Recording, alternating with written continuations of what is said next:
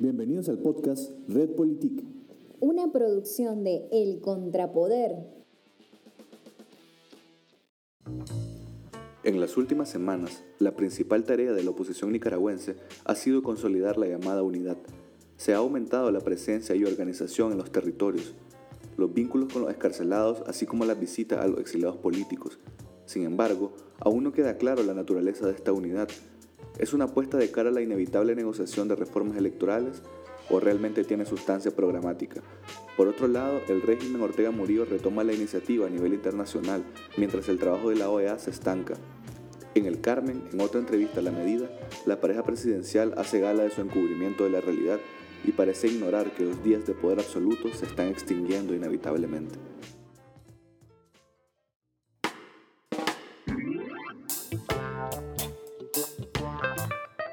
Bienvenidos al segundo episodio del podcast Red Politique, una producción del Contrapoder. En esta ocasión nos acompaña René Pérez, sociólogo de la UCA. ¿Cómo estás, René? Un placer estar nuevamente con ustedes. ¿Qué tal, muchachos? Muy bien, y también nos acompaña Darwin Sánchez, sociólogo también. ¿Cómo estás, Darwin? Hola, muy bien, gracias por la invitación. Saludos a todos y a todas. Bueno, en esta ocasión vamos a estar platicando sobre los principales noticias y hechos noticiosos que ocurrieron durante la semana, pero vamos a centrarnos en tres cuestiones esenciales. Para empezar, eh, quisiera que habláramos sobre una de las cosas que más revuelo causó en la semana o que más hechos noticiosos generó y es sobre el tema de la bendita unidad opositora, que es algo que se ha ido eh, posponiendo y posponiendo, pero también es algo que se ha ido discutiendo y discutiendo constantemente en todos los círculos eh, de la oposición en general en el país. ¿A qué se refiere esta unidad opositora? Porque hay diferentes cosas que podemos sacar de, lo que ha sucedido.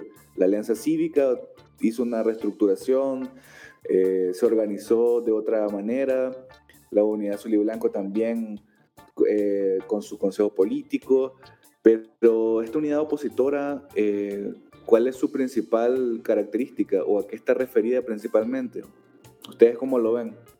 Mira, yo quisiera decir algo. Yo creo que más que discutirte ahorita sobre cómo están la formación de la alianza y demás, yo quisiera tocar el tema de qué entendemos por unidad, pues, y el tema de la unidad de la oposición y todo eso. Yo creo que sí hay bastante unidad, porque hay, creo que tenemos una identidad clara de lo que queremos.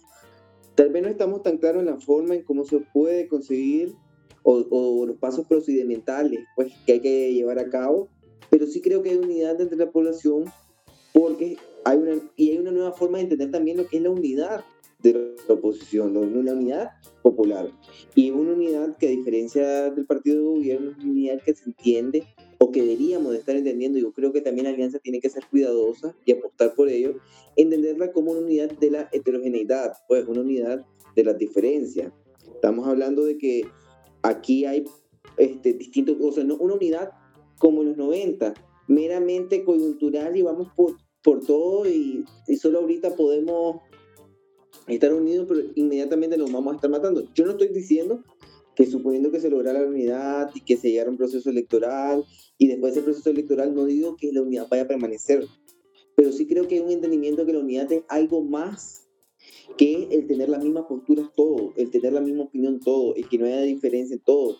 Porque creo que la principal virtud que tiene la alianza frente al gobierno es que la alianza y la alianza y todo pues la oposición azul y blanco es que entiende de manera diferente la unidad. En el gobierno la unidad es de bloque, de, de vertical, una dirección vertical, todos pensamos igual. La gran este, ventaja que tiene la oposición es esa identidad creativa, esa identidad plural, esa identidad heterogénea, que yo sé que no van, o sé que no es fácil aglutinarnos en, en un solo movimiento, pero creo que ese es el principal valor que tiene. Entonces, entendido esto, creo que si la alianza, la alianza, la UNAP, y como tal, pues también que se tienen que preparar de cara a un proceso electoral, logran comprender esto, esa es la principal ventaja que tienen frente a frente. Y solo voy a decir algo para ya terminar esta intervención quienes triunfaron frente a Somoza no fue un partido político, no fue un ejército, fue una guerrilla, si lo queremos ver en esos términos. Y la guerrilla lo que tiene es la creatividad en sus decisiones, la creatividad en sus acciones, aunque y tiene una identidad, tiene una unidad. Entonces creería yo que es la identidad que hay y es la que se debería estar potenciando. Sobre todo tienen que darle pues, este lugar a las nuevas ideas. Si van con viejas ideas, están perdidos. Bueno, yo estoy parcialmente de acuerdo con lo que plantea René. Realmente eh, me gustaría ser muy positivo y entusiasta como lo está viendo eh, el compañero René, porque yo en realidad eh, considero que ya se está agotando el tiempo de filosofar, de, discutir teóricamente de qué es la unidad, desde qué posición estamos, y es el momento entonces de adoptar posturas más operativas. Y es ahí donde creo que está el principal problema, porque eh, si se pretende hacerle frente al régimen de Ortega Murillo, no se va a hacer frente mediante un debate de ideas que eso se ha venido prolongando y ya se ha venido haciendo. Y está bien porque eso contribuye al proceso. Pero en este momento hay que pasar a la siguiente fase, que es la fase organizativa. El Frente Sandinista o el orteguismo en este momento ya está organizado en todos los territorios de Nicaragua, ya han dado recolectando firmas, ya se está preparando para las elecciones, ya sea hoy, mañana o en el 2021 o cuando sea. Pero esta unidad nacional que se busca aún no tiene los mecanismos operativos para poder llevar a cabo en la política real una, una disputa completa al Frente Sandinista. Yo creo que es ahí donde está la principal debilidad y donde se tiene que trabajar fuertemente. Efectivamente, Darwin, yo también estoy un poco de acuerdo, bueno, con, retomando un poco lo que los dos dijeron, a mí me parece que es importante discutir cuál es la naturaleza de la unidad como tal. Eh, no es una unidad que tenga como objetivo simplemente sacar al régimen Ortega Murillo del poder, sino que debe ser unidad en acción, pero también eh, con una proyección de futuro. O sea, si no, simplemente es una unidad táctica que busca un objetivo de corto plazo, ¿no? Y es el tema como problemático para mí. La única manera en la que yo lograría entender la unidad verdadera y por la que puede incluso hacerse más grande, más amplia, más heterogénea esta unidad es con un programa, o sea, es una unidad en lo programático. Obviamente pueden haber diferencias en la, en la táctica, ¿no? Y no, no, en la parte estratégica, que creo que es lo que está pasando actualmente, ¿no? Hay un objetivo claro, común, de que hay que inevitablemente llegar a una negociación, sobre todo para cumplir con el objetivo de reformas electorales, que hay un proceso electoral creíble en el país y libre, pero al mismo tiempo también eh, la discusión tiene que ser qué va a pasar después, o sea, cómo vamos a llegar a ese proceso electoral, no solamente la forma en la que se, puede, se tiene que configurar el proceso, sino quiénes van a ir a ese proceso y cómo. Y hasta ahora veo que están como entendiendo esa parte con que hay más, hay más presencia territorial de la, de la UNAP y de la Alianza Cívica. Ahí ya están reuniéndose con exiliados, algunos, el papel, el rol que están jugando algunos excarcelados. Entonces también es interesante que hasta ahora se está como moviendo esa, esa, esa, cuestión, pero habrá que ver si es demasiado tarde, ¿no? Aunque hay tiempo, todo el mundo está claro de que el proceso electoral va a ser en el 2021. Eh, aunque, aunque el país llegue en ruinas o en una depresión económica aún peor, pero eh, ese es el, el, objetivo final y ese es como el escenario del que nadie debería dudar de que, de que puede suceder, ¿no? Entonces me parece que el tema es que sea una unidad en lo programático, que es lo que pienso que es lo más complicado de lograr, ¿no? Tomando en cuenta los tipos de sectores que hay dentro de la oposición, ¿no?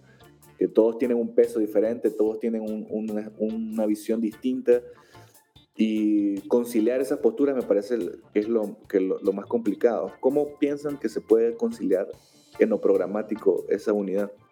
Bueno, sí, yo plantearía que hay que partir de la caracterización de la unidad nacional o del, digamos, todo ese caleidoscopio del movimiento azul y blanco.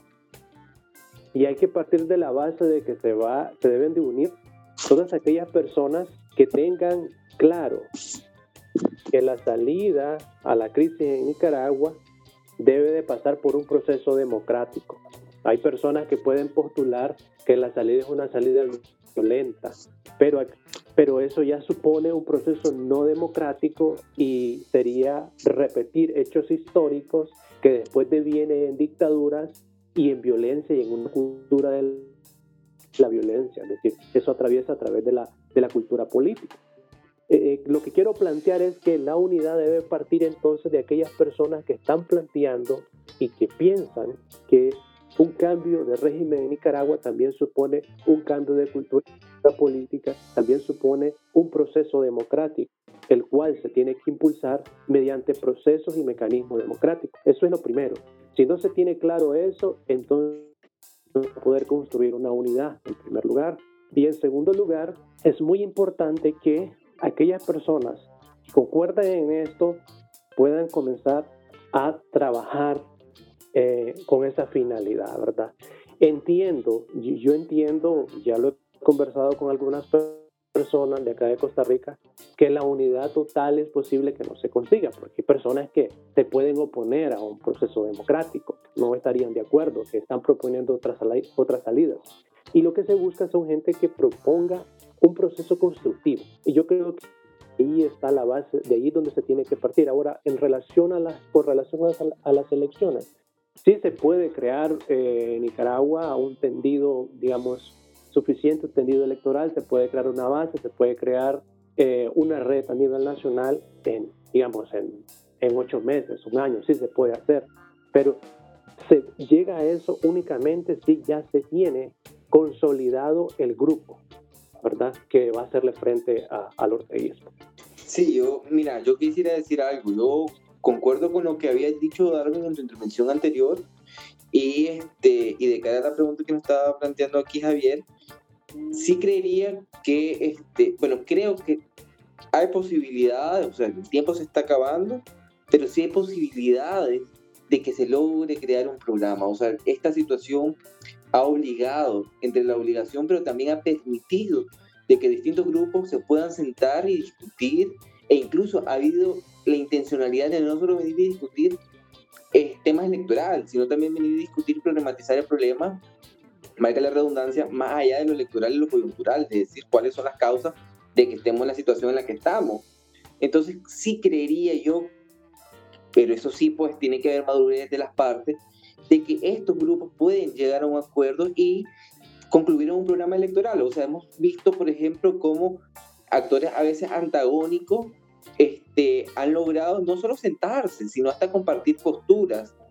Este, y creería yo que en las cuestiones que los unen es donde se pueden crear los consensos. Pues no necesariamente vas a venir, por ejemplo, vas a tener a la feminista este, poniendo sobre la mesa necesitamos el aborto legal, libre y gratuito y la otra contraparte aceptándolo. Ni necesariamente vas a tener a las contrapartes más conservadoras con visiones tradicionales del matrimonio y demás para hacer política, pues para hacer su programa en base a eso. Creo yo que hay elementos que los pueden unir este, perfectamente sin ser incoherentes a sus este, principios, a su ideología. Entonces creería que hay trabajo en eso. Lo importante aquí es que más allá también de la unidad programática que puedan tener estas personas, es volver ese programa real y creíble y que tenga contenido de las calles. Es decir, que la, alianza como ahorita fue a Costa Rica, la UNAP también, la UNAP, la UNAP no he visto mucho movimiento de ellos de cara a la calle. Pues, en teoría la UNAP sería la versión partidaria de la alianza cívica, si no tengo mal entendido. Pero la alianza por lo menos ha estado comenzando a interactuar con la gente de afuera y esa interacción es necesaria porque no vale la, o sea, no tiene sentido, por ejemplo, que vengan en este grupo, se consoliden y ok, pueden crear un tendido electoral, porque eso ya lo hemos visto de diferentes maneras y de diferentes calidades lo hemos visto a lo largo de la historia. El detalle es que ese tendido electoral va a transmitir los mensajes, va a transmitir la confianza y a la vez las personas no solo están buscando una opción, o, o sea, una opción diferente al tema para votar, las personas están buscando una opción creíble o sea, es decir, no es solo votar por votar. Ahí está el tema. Yo creo que más bien el problema es que están como en una etapa anterior o en una fase anterior, no logran salir de ese estancamiento porque hay diferencias de estrategia de cómo llegar en primer lugar al punto de negociación sobre reformas electorales. ¿no? Y, la, y, y, si ni siquiera se ha llegado a un consenso sobre ese tema, eh, difícilmente se llega a un consenso sobre un programa de gobierno. ¿no? Yo no, mira, no estoy tan seguro que no tenga un consenso sobre las reformas electorales necesarias. Ahí ustedes saben bien No, no, que hay no, digo, no Ustedes saben bien que... No me ¿Sí? refiero a que no me refiero a que no tengan conciencia de que de cuáles son las No, no, reformas. consenso. O sea, yo, yo digo que ellos ya deben, de o sea, la propuesta electoral, la alianza tiene, eh, está teniendo sus asesores, o sea, no, son las mismas personas que estamos viendo en el diálogo discutiendo, no son los mismos que solo están hablando, ellos tienen su asesor a como tiene el gobierno. Y creería yo que también la OEA tiene su propio planteamiento en base a la experiencia que han tenido de Nicaragua. Lo que pasa es que la OEA es pragmática. La OEA, si quieren, manda mismo, a un tipo que ya ha estado en elecciones anteriores aquí y ha dado visto bueno cuando no han sido las más honestas, pero están claros de cuáles han sido los problemas que han llevado a la situación como tal. Y esta es una oportunidad para hacer cambios de calado. Entonces creo que la alianza, la OEA, sí tienen ya una visión y una propuesta. Lo importante es que esa propuesta se lleve a cabo y que haya este, una cabalidad del compromiso de aceptar esa propuesta y de hacerla cumplir. Sí, digamos, la propuesta como tal, la propuesta de reformas electorales ya existe, o sea, eso estamos claros, ¿no? Y creo que hay un consenso sobre eso. Quizá lo que yo me estoy refiriendo es que no hay, no hay un consenso de cómo hacer que el gobierno se siente a negociar esa reforma y que no trate de bypassear a la alianza cívica, que sabemos que está muy difícil, pues, porque obviamente, pues, el- el- aunque la- el grupo de trabajo y toda la presión que se genere de la OEA siempre es un proceso demasiado, bastante lento, inevitablemente se va a llegar a eso, ¿no? Eh, pero el tema más que todo es de estrategia, de cómo hacer, cómo generar la presión suficiente interna, que es la que está, digamos, más debilitada, para que acelerar ese proceso. Y ahí es donde creo las mayores discrepancias, ¿no? Porque ahí es donde siento que hay gente muy extremista también dentro de, la, dentro de los dos grupos opositores que piensan que, que puede ser posible revivir la insurrección de abril pues, y tratar de volver a poner de rodillas al gobierno, cuando es algo demasiado complicado en este momento, ¿no? Y entonces ahí es donde se generan discrepancias y hay otros que apuestan más por un porque haya más lobby internacional, pero ninguna de las dos opciones es la, la solución, digamos, en el corto plazo. Más bien, ahí es donde yo pienso que, un, que generando una plataforma o, o un programa ya poco a poco más estructurado electoral de gobierno, se puede como revitalizar la confianza, ¿no? Y la, la, necesidad que hay a nivel interno de que, de que, de que ocurra algo. Javier, eh, si me permitís decir algo al respecto, porque está, eh, eh, me parece muy importante lo que estás planteando. Creo que, y voy a tratar de sugerir algo, y puede ser que pueda herir algunas susceptibilidades. A mí me parece que la alianza, la UNAD y todos estos grupos eh, organizados o relativamente organizados eh, han perdido confianza, la gente les ha perdido confianza, ¿entendés? La gente ahora tiene más suspicacia, porque creo que han dado a lo largo del proceso traspié, y eso es normal, es, es normal, eso está bien. Entonces lo que hay que hacer ahora es como crear condiciones y generar confianza en la gente, ganarse esa confianza de la gente. ¿Y cómo te vas a ganar esa confianza de la gente? Eh, eh, entrar en ese tejido social y que la gente vuelva a creer. Porque eso es lo que me parece a mí, que hay un, una especie de descrédito propiciado o generado por algunos entes de la política tradicional y otros que se han subido en el proceso y algunos nuevos rostros que se han eh, postulado como posibles candidatos. Entonces creo, creo que eso genera como una suspicacia en la población y hay que recuperar esa confianza y esa credibilidad, que no, no es que se haya perdido toda, que sea un desastre total, no, pero hay que volver a generar esa confianza. Y esa confianza se va a generar a partir de la presentación de un programa, de un plan claro. Y a como dijo René, en el que se recojan las necesidades y demandas del pueblo. Obviamente no se va presentándose como alternativa de gobierno y no como una oposición al gobierno. O sea, exactamente, porque si, si no estamos en lo mismo desde el 2007 en adelante, si te acordás, que salían unos grupos, demandaban y que era lo que quería que se fuera el gobierno. Pero, ¿qué es lo que pedíamos? Pedíamos un plan, ¿ok? Y ahora es tiempo de exigirle también a la Unidad Nacional que nos presente un plan, porque si nosotros no le exigimos, no le pedimos, esto se va a prolongar y se va a quedar en discursos, en filosofías, en postulados, ¿me entiendes? Entonces hay que trabajar en eso, más en operativo, y así creo que se va a ganar esa confianza, se va a generar más confianza. Bueno, si, si, les parece, les, si les parece, les propongo entonces que profundicemos un poco en esto, porque digamos, la, la, clave de que esto sea o no sea posible es que, que, haya garantías de que van a haber elecciones libres ¿no? y observadas, transparentes, en donde el sistema electoral se va a abrir lo más posible para que haya una participación eh, masiva de la población, pero también una participación de los vehículos electorales y políticos que se puedan generar en, cuando llegue el momento, ¿no? Eh, ¿cuál, ¿Cómo sería para ustedes ese, cómo se imaginan ese proceso?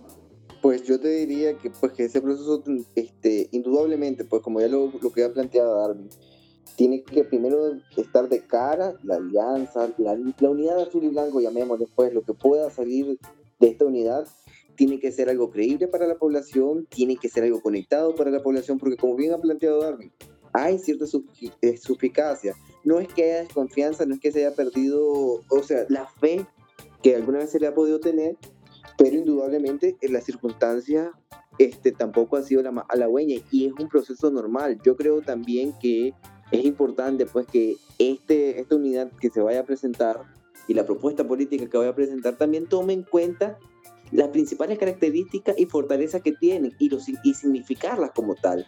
Que como ya lo mencionaba, el tema de este, lo plural que contienen, la unidad plural que está en la unidad azul y blanco, la pluralidad que tienen, este, que la diferencia, no tener una opinión igual, sólida, de bloque, no es ningún problema. Y es el manejo, sobre todo lo que alguien me mencionaba hace unos días, es el manejo del, de la diferencia es lo estratégico, es el meollo del asunto que tiene que estar discutiendo la alianza, que tiene que estar discutiendo la propuesta política que sería de la alianza. Y de cara a eso, teniendo clara que es estratégico manejar el disenso y, manejarlo de una forma en que ese disenso no sea algo contraproducente, sino que al contrario te permita mantenerte conectado siempre con tu base y dar la respuesta a esos disensos, no todo, porque también tenés que ser práctico, no lo vas a poder lograr, pero sí estar escuchando esas voces, escuchar por ejemplo a los exiliados en Costa Rica, escuchar a los mismos nicaragüenses adentro y comenzar un proceso de cara a eso e incluso no es venir y volverte tampoco cerrarte y decir solo vamos, vamos a tener un candidato y punto, sino es venir y ser lo suficientemente transparente para decir, ok, necesitamos comenzar a pensar también en candidatos y más que un candidato es una propuesta que pueda ser eh, abanderada por una persona que le dé legitimidad y, o sea, que, que, sea coherente con lo que se está proponiendo, es decir, que, que tenga una vida que, la, que respalde la propuesta, que es una propuesta que inminentemente tiene que ser también ética. Entonces, yo sí creería que de cara a eso y, y, y teniendo la cabeza fría y recordando, por ejemplo, que algunos, o sea, dentro de la misma alianza, discutir quién podría ser el candidato y comenzarlo también a discutir con la gente. Porque mucha la población, las suspicacias se presentan, como bien lo decía Darwin, sobre todo cuando ya comienzan a salir los primeros candidatos. Y eso es el problema que la gente aquí también está harta. Claro. O tiene el temor de que esto se vuelva a venir este, una plataforma para así en claro, pero, pero el problema el problema es que esas suspicacias se generan porque todo eso es off the record porque no lo están haciendo de cara al pueblo, como, como dicen, ¿no? O sea, no lo están haciendo público, o sea, cuando debería ser así. No, no, pero es que yo te voy a decir, aquí han habido, por ejemplo, se han propuesto uno que otro que, le, que, que ha dicho, pues me gustaría ser el presidente, pero ya eso está mal visto porque tenemos una historia en donde el divisionismo se ha impuesto muchas, muchas, muchas veces. E incluso en 2006, cuando gana este régimen, fue por una división, pues. Sí, solamente, solamente, rápido, digamos, no es una cuestión, no es una cuestión de que, de que se, de que esté mal que lo digan, simplemente no es, como no es parte de una estrategia oficial de la oposición, de que bueno, ahora estamos en un proceso ahora sí de debate y de consulta sobre candidaturas, etcétera, que va a llegar su momento, es que estos adelantos inoportunos son los que generan toda esta suspicacia y sospechas, ¿no? Y, y le dan más argumentos pues al gobierno para seguir eh, eh, criminalizando, etcétera, a los líderes de la oposición. Y por otro lado, lo, que quería decir era que la importancia de la unidad en lo programático es que en el tema de las reformas electorales que estamos discutiendo, si, si, si, previamente no se genera una unidad no programático, entonces cuando se den el proceso de discutir y de negociar las reformas, ahí van a, a, negociar de que más bien le den más facilidades a todo el mundo para que se inscriba, a que, a que se fomenten, que se hagan todos los partidos políticos posibles, de que el sistema electoral se abra demasiado. Y obviamente eso no le conviene a la oposición, eso le conviene al gobierno, porque el gobierno le conviene que se presenten dos, tres candidaturas. Y efectivamente no, por supuesto, que se vislumbra en el, en el horizonte, ¿no? Que, que si no se logra un unidad programático, el gobierno va, va a, o sea, eso va a incidir, digo, en la estrategia de negociación de la reforma. O sea, si el gobierno solo para... Dale. Solo para darle la palabra a, a Arvin y, a, ustedes soltar ya el micrófono. Mira, este, lo que vos bien planteás, el tema de la unidad de lo programático, sí, yo, yo considero que primero la alianza, pues como estrategia, aparte de estar clara que tienen que ser, pues, más, tener más contacto con la población, más comunicación y demás, y verse como parte de la población, es también que primero tienen que ellos como grupo, como grupo de grupo, presentar un programa, hacer un programa y después buscar al candidato que pueda llevar a cabo ese programa, porque creo algo muy importante, vos lo estás mencionando como la unidad de lo programático, pero vamos a hacer, pero quiero poner esto, esta coma, este acento, las personas están buscando también, no están buscando aquí un líder carismático, no están buscando aquí este, un hombre fuerte necesariamente. Sí podemos tener todavía esos intentos en este, de buscar a alguien, un candidato fuerte y demás, pero creo que las personas están buscando más que todo un programa diferente. Ajá, ¿cómo lo vas a hacer? Ya no me creo el cuento de que aquí va a venir fulano de tal, porque tampoco lo existe, tampoco tenemos a nadie. No tenemos en los 90 a una Violeta Barrio de Chamorro, viuda, este, con su esposa martirizado y demás. No tenemos a nadie en ese aspecto. Entonces las personas creo que van a estar buscando a alguien que pueda llevar a cabo un programa, no a alguien que pueda ganar, sino el programa que pueda ganar. Estamos hablando del tema de las reformas ¿no? electorales. Entonces, ¿cómo vincular? ¿Cuál es el, básicamente, después de lo que hemos discutido, cuál es, cómo, se, está cómo se vincula la, la necesidad de la unidad no programático con las reformas electorales que van a ser las herramientas con las que va a contar la oposición para tener garantías de que va a haber un proceso electoral limpio, transparente, eh, observado, ¿no? Y de, que, y de que va a ser la salida pacífica a la crisis que tenemos. Claro, es que eh, las reformas electorales inclusive se tienen que plantear por la misma unidad nacional, es decir, es algo que debe exigir esa unidad lo debe de impulsar, lo debe de llevar a cabo y lo debe llevar a su etapa madura también. Porque veamos bien, eh, René y, Javier, seamos, seamos honestos. Vamos a cambiar, o se va a cambiar el sistema, las instituciones. Ese, ese problema estructural, político que hay en Nicaragua se va a cambiar en un año, en dos años posiblemente toda esa transformación y ese cambio de las instituciones, porque el cambio de la institucionalidad en general, ¿verdad? Ustedes me entienden. Eso va a llevar un tiempo. Pero para llevar a cabo eso, la unidad nacional tiene que estar presente ahí, debe ser una de las la gestora principal, debe ser la impulsadora de eso y lo debe llevar, si es posible, a su término, en todo un proceso que puede durar quizás un año, tres, cuatro, cinco o más, pues, porque tenemos que ser honestos. Sacar a Daniel Ortega no resuelve la crisis en Nicaragua. Sacar a Daniel Ortega no resuelve los problemas institucionales. Es un trabajo arduo y duro que hay que hacer. Pero para llevarlo a cabo hay que partir de una base fundamental que tiene que ser una propuesta, un plan, un proyecto claro y específico como lo hemos venido planteando. Sí, exactamente. O sea, lo que estamos tratando, digamos, de llegar o de profundizar en la discusión es ¿Qué, qué, tipo de negociación, ¿Qué tipo de negociación conviene? ¿Qué tipo de, ¿Qué tipo de reformas conviene también negociar eventualmente para, para, el proceso electoral que viene? De eso depende también de cómo va a llegar la oposición a esa negociación. Si va a llegar dividida, si no va a llegar unida bajo un programa o, bajo, o con un consenso más amplio, obviamente eso va a incidir en el proceso de negociación de las reformas electorales. Si va, si va una oposición más cohesionada a partir de un programa ya lista para discutir simplemente las garantías para el proceso electoral, pero ya está lista para asumir el reto de las elecciones, entonces va a ser mucho más fácil negociar con mayor fuerza, ¿no? sin vacilaciones en el, en el momento de, de plantear cuáles van a ser las reformas, ¿no? Porque se han planteado distintas cosas, ¿no? Bueno, primero que se adelanten las elecciones, después de que haya una reforma del sistema del, de la ley electoral, que supongo que va a implicar las cosas que nos hemos estado imaginando, ¿no? Que haya más, que haya posibilidad de inscribir eh, candidaturas eh, por suscripción popular o que la facilidad de inscribir un partido político y la facilidad, bueno, el tema del padrón electoral, etcétera, ¿no? Esa es la importancia de, tener una, una, una, oposición que llegue a esas negociaciones por, la, por, la, por reformas electorales con una mejor cara. Pues.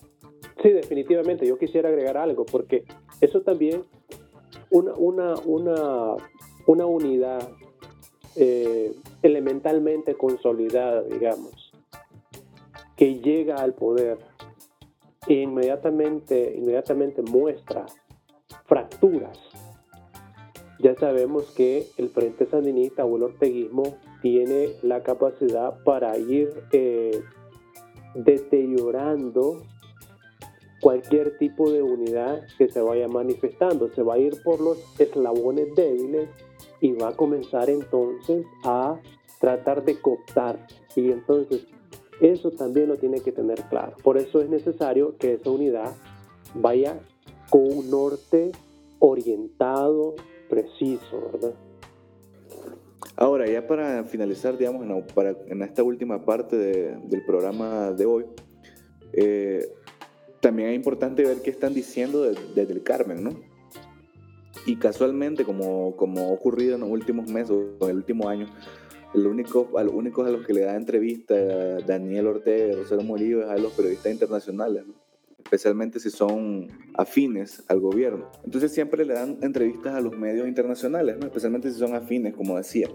Entonces en este caso se lo dieron a este periodista que ya bastante conocido en Nicaragua, este Max Blumenthal, que tiene este sitio que se llama The Grayson, donde eh, entrevista a todos estos gobiernos eh, que son que están en la mira de Estados Unidos, digamos. Así que él hizo una entrevista, ¿no? Pero en esta ocasión estaban los dos, eh, Daniel y la Chayo, ¿no? Y, hablaron los dos y dijeron cosas que no vale la pena pasar desapercibidas. Entre esas, creo que en la primera parte del, del audio que le voy a pedir que escuchemos, eh, está hablando Daniel sobre el tema de las sanciones, ¿no? Porque a nivel interno, o sea, hacia adentro, ni una palabra sobre las sanciones, ¿no?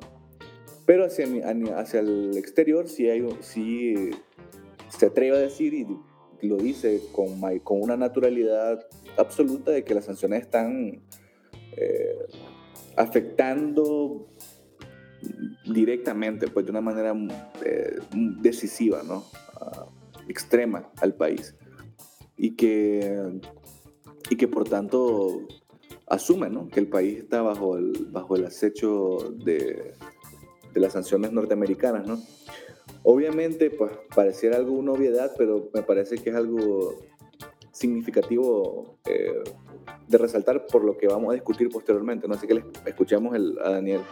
Estás escuchando Red Politik. Ya hemos vivido tiempos terribles ¿no? de guerra. Y bueno, ahora la, la guerra que está lanzando el gobierno norteamericano es una guerra eh, que está disparando eh, sobre el mundo, lo que son agresiones de tipo económico, de tipo comercial, que sacuden todo el esquema del comercio global. O sea, Nicaragua está sufriendo eh, este, lo que es el efecto de estas agresiones en el orden económico, en el orden comercial. Pues mira, yo te, yo te digo algo.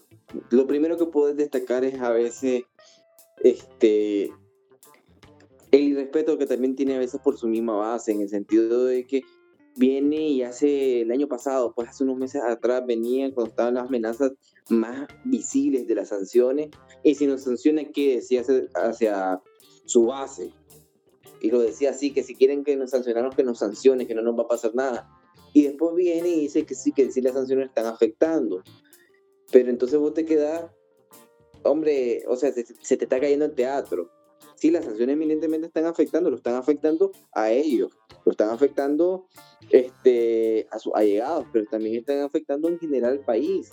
Si nosotros, por ejemplo, vemos el tema de las transferencias municipales, este, indicadores, pues las reservas internacionales, no, es, o sea, no estamos, el, el país no está ahorita desbaratado todavía, así como decir está destruido completamente, pero estamos en una situación que cada vez se está agravando más, que cuando comienza la caída, es una caída que comienza a agarrar más y más velocidad, en donde detenerse te cuesta más. Y ahorita estamos en el momento que estamos llegando a la colina para comenzar a caer este, al vacío.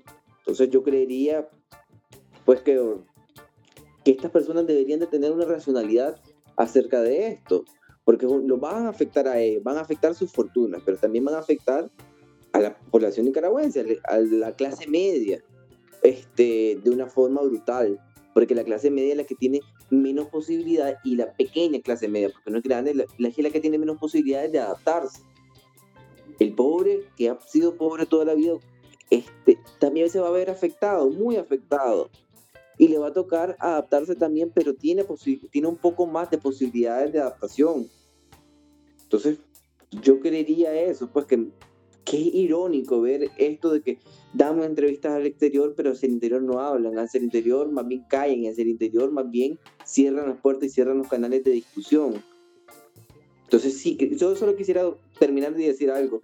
Este, la propuesta que, que podría ser la alianza y que podría ser cualquier otro, eh, el, grupo pues que se vaya a presentar en nombre de la, de la unidad de la oposición, tiene que ser también una propuesta en donde tengan cabida todos, tengan cabida también los mismos militantes del frente. No se trata aquí de una destrucción, de, de destruir al, oponente, porque es imposible también hacerlo. Es una cuestión de que donde todos tengamos cabida y la posibilidad de regenerar un país y que no sea una regeneración de las ruinas. ¿Cómo lo ve vos, en ese tema? El de las sanciones, lo que dijo Daniel y, y su relación con la negociación y con el futuro del país. Es que fíjate que a nivel interno Daniel Ortega sabe que lo que hizo eh, ya, ya fue procesado por la sociedad nicaragüense y entonces él logró consolidar su base, supongamos que es un 20%, pero es una base eh, sólida, constituida por supuesto con muchos fanáticos, pero otras personas que realmente creen que él es eh, uno de los representantes fuertes de la revolución. Entonces, con ese 20%, él ya no, ya no tiene nada que hacer porque ya lo tiene seguro. Con la demás, con las demás personas, tampoco sabe que va a ser algo mucho más grande porque está un pueblo, una mayoritaria, la mayoritaria parte de la población en su contra. Entonces, las personas están completamente claras de lo que es el régimen. Ahora, con relación a los medios de comunicación, Daniel Ortega casi nunca, como presidente, estando ya en el poder, ha concedido entrevistas a medios de comunicación independientes. Es decir, siempre ha usado sus canales de televisión. Eso se debe precisamente porque eh, los medios de comunicación en Nicaragua, eh, independientes, obviamente están eh, en la trinchera opuesta y no les va a dar ningún espacio porque sería darles reconocimiento y, verse expuesto a un, a un, escrutinio, que es lo que él no quiere en Nicaragua. pero a nivel internacional para él es mucho más conveniente porque es donde él prácticamente eh, tiene un terreno perdido y él quiere ganar espacio, él quiere proyectarse más. Desde el momento de la crisis, él comenzó a dar eh, eh, entrevistas a medios internacionales porque ellos querían mostrar su versión, es decir, el contrarrelato, mostrar su relato. Y eso lo han mantenido a través de, del último año, concediendo entrevistas a medios de comunicación para presentar su imagen. Lo que ellos quieren, o lo que el gobierno quiere en este caso, es eh, darle más eh, globalidad a su discurso, a su relato, eh, tratar de conectarse más con los países que están siendo sancionados o que son el, o que son políticamente opuestos a Estados Unidos y conformar un posible bloque. Y por otro lado, generar algún tipo de, confusión o de fuerza a nivel internacional o global para que eh, puedan de alguna manera interceder eh, hasta cierto punto Ah, con Estados Unidos para que las sanciones no continúen. Pero obviamente es un reconocimiento absoluto de que el gobierno y el país está golpeado económicamente. ese, ese es un tema, digamos, un tema interesante porque el costo de que Daniel Ortega y Rosario Murillo lleguen al 2021 precisamente es que el país va a entrar a la debacle económica a partir de las sanciones y por la misma dinámica depresiva que tiene la economía actualmente. Eh, pero ese costo ellos lo están dispuestos a asumirlo porque ellos no lo van a pagar, lo van a pagar eh, la mayor parte de la sociedad nicaragüense, ¿no?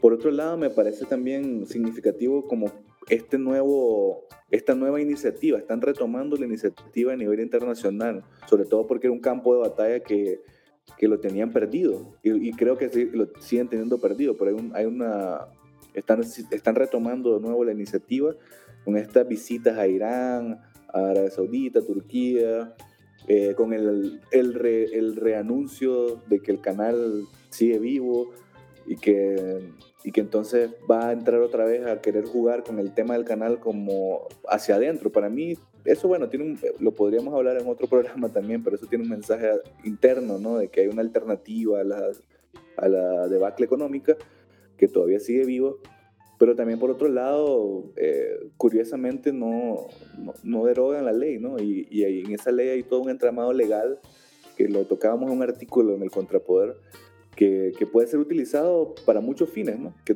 mucha gente todavía desconoce, ¿no? Todas las empresas de maletín que se crearon, no se sabe con qué fin las pueden estar utilizando actualmente, ¿no?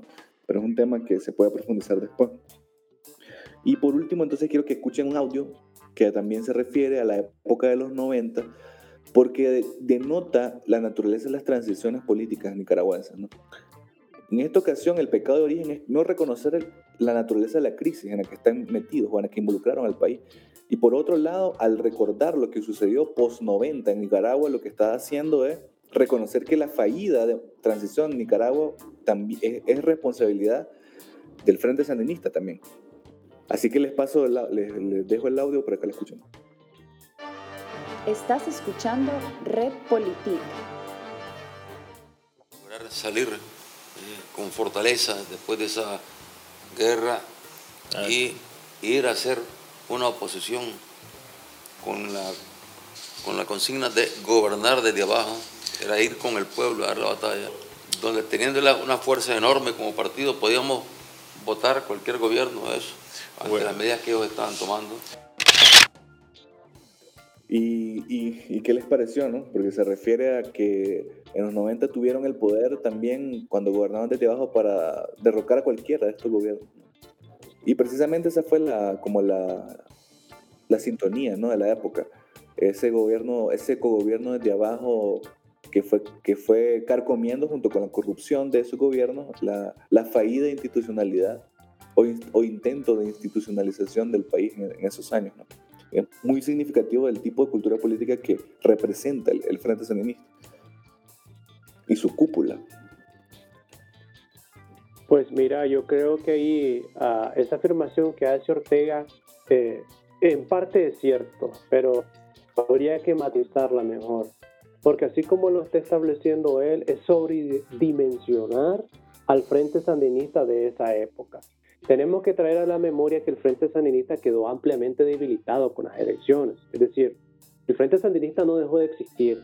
Eh, y también se debe reconocer que el líder más importante de los 90 hasta la fecha de esa facción del Frente Sandinista ha sido Daniel Ortega y que pudo levantar desde pudo levantar a una agrupación política fuertemente golpeada y debilitada hasta llevarla al poder mediante la, la cooptación y el deterioro de, del tejido social aprovechándose de un proceso democrático no consolidado, no llevado a, a su madurez.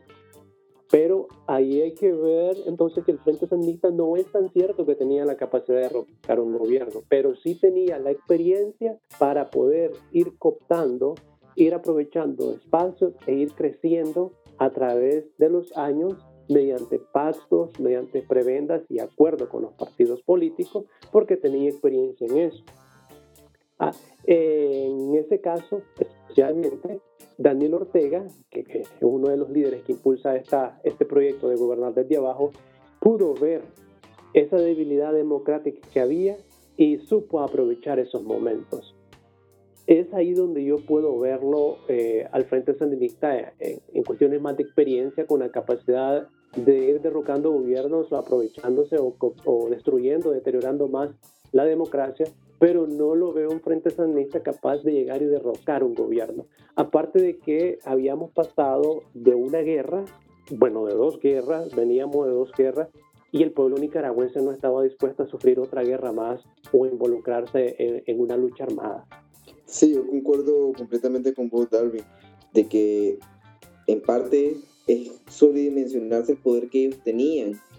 La ventaja que sí siempre ha tenido, ventaja y ventaja a la vez el Frente Sandinista como grupo y el Frente Sandinista como grupo que apoya a Daniel, cuyo líder es Daniel Ortega, es el hecho de ser un bloque tan vertical que solo sigue órdenes, que no tienen, ya ni tienen los mecanismos que tenían en los 90, de tener este, de poder las bases, tomar elecciones, escoger tener cierta incidencia en el proceso partidario. Por mucho que, que hay una figura carismática que siempre la ha habido Daniel Ortega, por mucho que existe esa figura de los 90, hasta el 2000 tenían cierta capacidad, e incluso previamente a, 2000, a 2007. A partir de que llegan al poder, estos espacios, los pocos que quedaban, comenzaron a desaparecer completamente. Entonces, en los 90, ellos la principal ventaja que tienen es que son un bloque que siempre han seguido orientaciones desde arriba, verticales.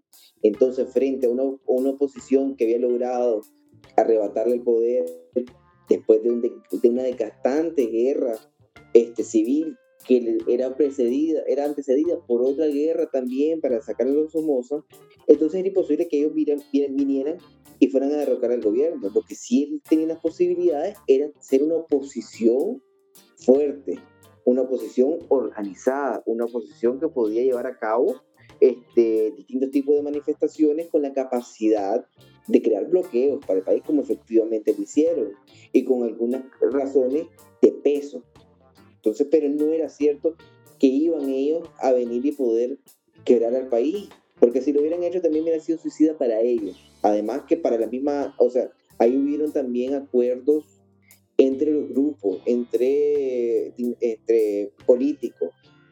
Entonces, yo sí creería, eso creo yo, pues que ha sido, ha sido la mayor este, fortaleza del frente, pero también hoy se va a postular como su mayor debilidad. El hecho de actuar como un partido vertical, como un partido militar aún, como un partido que en realidad cuyas bases no tienen el poder de sancionar, de, de reprender a sus representantes, a los cuales solo son jefes, ni siquiera son líderes, son jefes. Sí, efectivamente, René. O sea, creo que lo paradójico de nuestra historia reciente es que el Frente ha sido el protagonista de las dos últimas transiciones que ha habido en el país. Bueno, tres. Si tocamos la de 79, 90 y ahora estamos a puertas de otra transición, hacia un tipo nuevo de régimen.